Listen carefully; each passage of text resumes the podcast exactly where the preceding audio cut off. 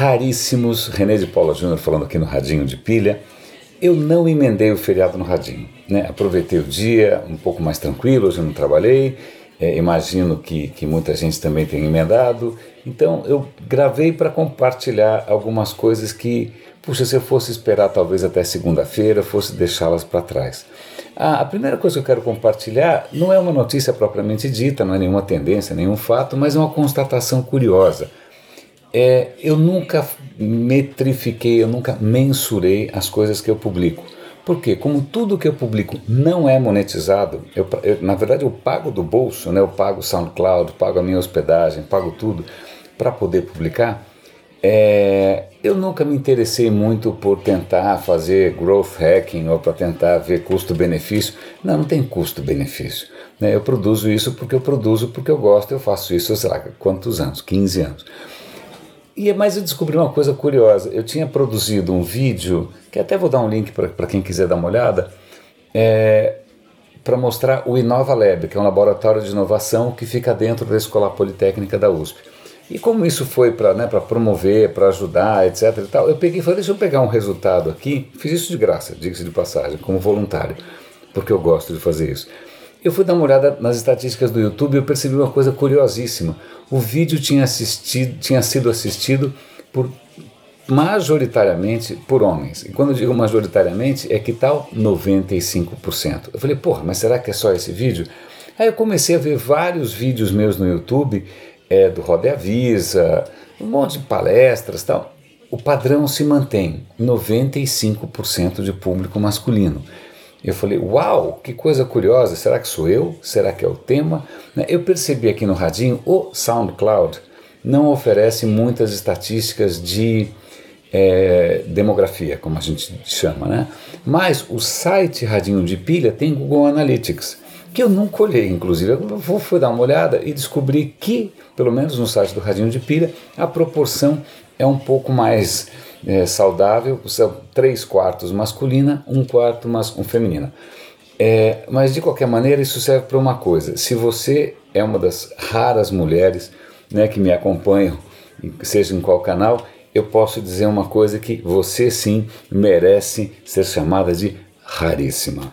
Raríssima, muito obrigado.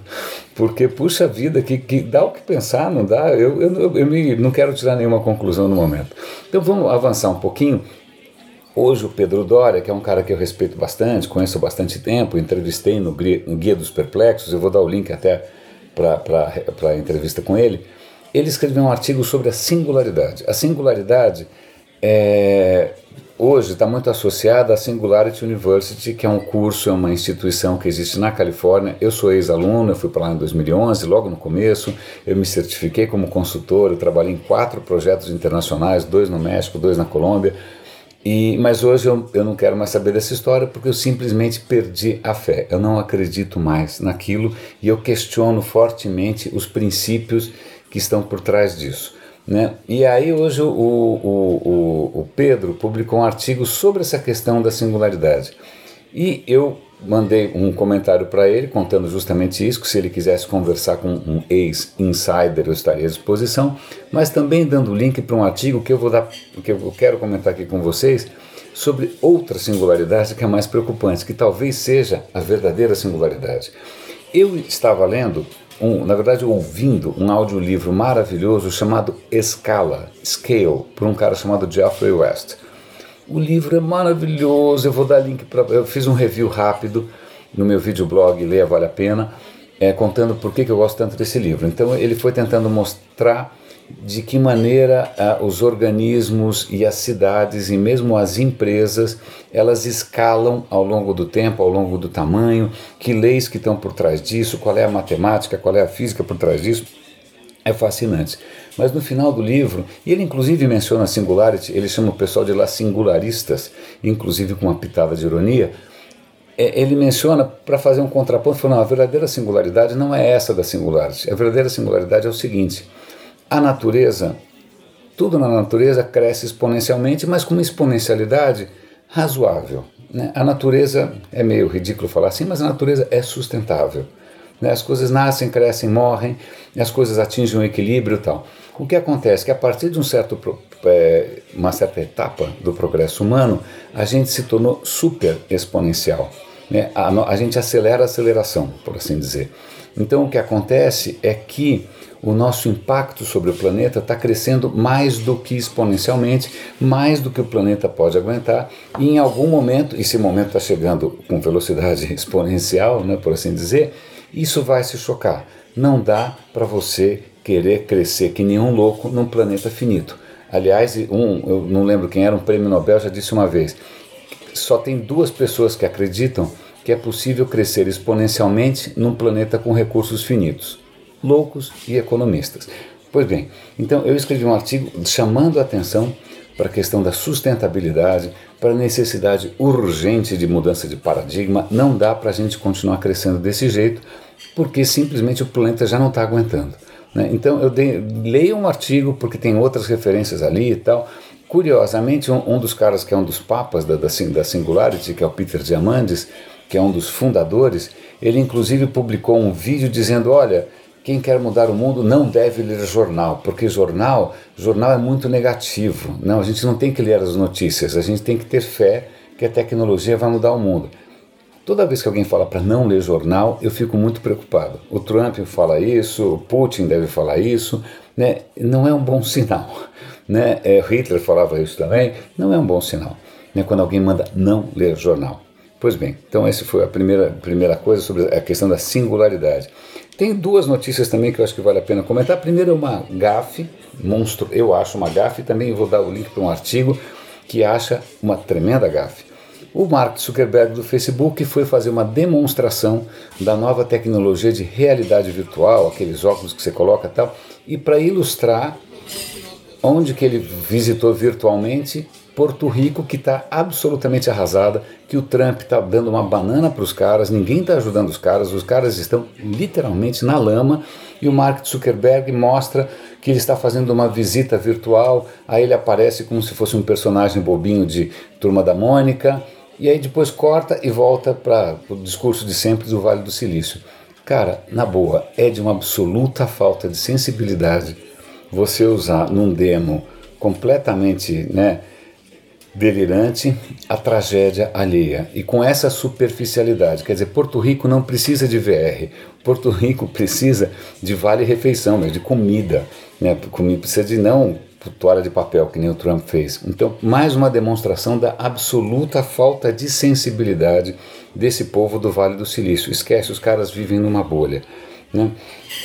Um outro artigo que eu acho que vale a pena comentar aqui é uma leitura que eu não terminei de ler ainda, estou lendo, saindo no The Guardian, que é um cara que, de tecnologia que já, já fez projeto para o Google e tal. A tese dele é a seguinte: nós estamos sendo hackeados pelos nossos próprios smartphones. Né? Todas essas empresas, Facebook, Snapchat, Instagram, Pinterest, eles estão aprimorando a capacidade de nos viciar, de, de nos deixar dependentes da telinha e isso já está tendo impactos na realidade.